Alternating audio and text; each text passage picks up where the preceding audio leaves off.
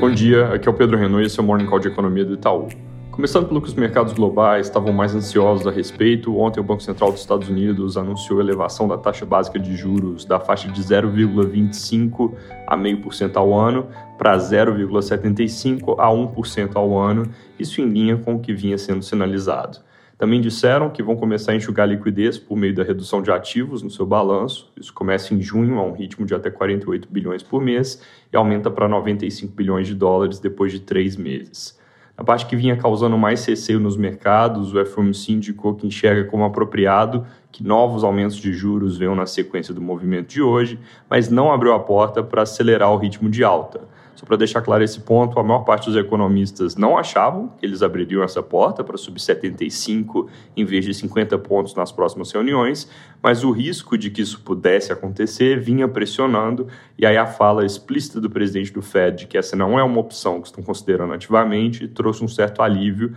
mesmo que talvez de curto prazo, porque a inflação vai continuar pressionada e esse receio pode acabar voltando. Outra parte da comunicação que foi mais suave do que poderia, barra deveria, foi que eles não se comprometeram de forma assertiva a levar juros para além do patamar neutro em uma economia que dá sinais claros de estar aquecida demais. No geral, dá para dizer que a decisão veio um pouco mais branda com todos esses elementos, mas na nossa visão não tem como fugir da necessidade de apertar mais a economia e juros sim devem passar do nível neutro, subindo para a banda de 2,5% a 2,75% ao ano até o fim de 2022 e para 3,75%, 4% em 2023. Passando pela China, mercados reabrem depois do feriado do trabalho com mais dados ruins de atividade e mais promessas do governo de suportar a economia. Agora o que veio foi o Caixin PMI de serviços, que mede atividade com foco maior em empresas pequenas e veio com queda forte, como outro indicador que saiu há alguns dias, é, recuando também para o pior nível desde fevereiro de 2020.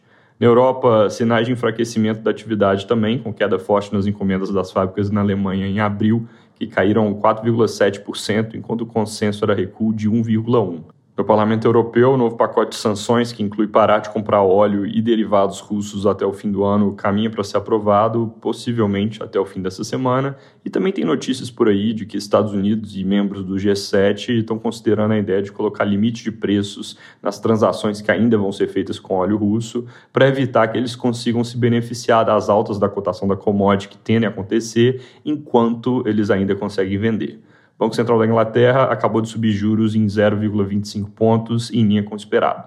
Aqui no Brasil, ontem à noite o Copom subiu a taxa Selic para 12,75% ao ano, como todo mundo esperava, e trouxe sinalização bem em linha com a nossa expectativa ao dizer que provavelmente volta a aumentar juros na reunião de junho. Eles afirmaram isso em um comunicado que veio com projeções de inflação bem brandas e que provavelmente vão acabar sendo revistas para cima, tanto 2022 quanto 2023, e aí revisando para cima a necessidade dessa provável alta adicional aumenta. Por outro lado, eles trouxeram uma série de elementos que indicam que o ritmo de alta diminui à frente e que a gente já está perto do fim do ciclo. Eles disseram explicitamente que o próximo ajuste deve ser de menor magnitude reforçaram na sequência que o estágio avançado do ciclo justifica cautela. Isso, na nossa leitura, dá mais chance para uma alta de 50 pontos, que é o que a gente projeta, do que para um movimento de 75. Eles também deixaram de descrever o balanço de riscos para a inflação como assimétrico para cima, e no conjunto da obra parecem estar mostrando que a decisão de prolongar ou interromper o ciclo vai ser tomada reunião a reunião,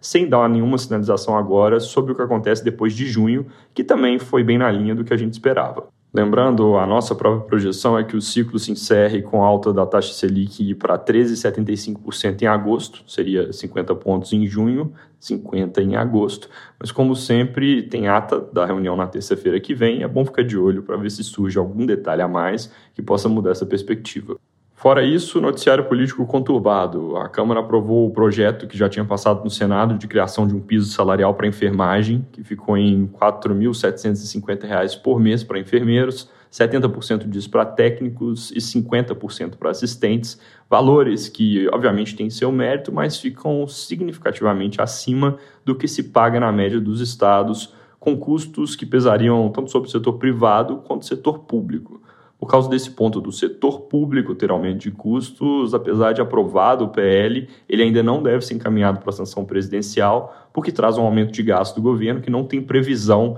de como ser financiado e por isso acabaria sendo vetado. Para fazer o projeto funcionar, o Congresso precisaria encontrar fontes de recursos e passar uma PEC permitindo o gasto, mas, dado o contexto eleitoral, as controvérsias sobre o tema e complexidade natural das PECs, não dá para dizer se vai mesmo passar. Tem mais algumas coisas acontecendo, o MP do Auxílio Brasil aprovada, discussões sobre deixar esse programa fora do teto no ano que vem e novas discussões sobre reforma do imposto de renda e refis no Senado, além de anúncios por entidades da Polícia Federal e PRF de que vão fazer paralisações e entregar cargos como forma de pressionar o governo a cumprir a promessa de um reajuste maior para essas categorias. Lembrando que a posição mais recente do governo é que vai aumentar 5% para todos os servidores, mas por enquanto nada de concreto aconteceu. Sobre eleições, União Brasil anunciou que não vai se juntar a outros partidos de centro em prol de uma candidatura única da terceira via. Em vez disso, vão ter o que o Luciano Bivar, que é presidente do partido, chamou de chapa pura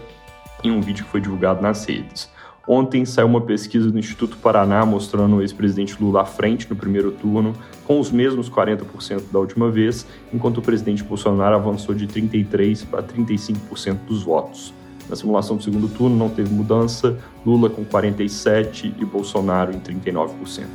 É isso por hoje, bom dia.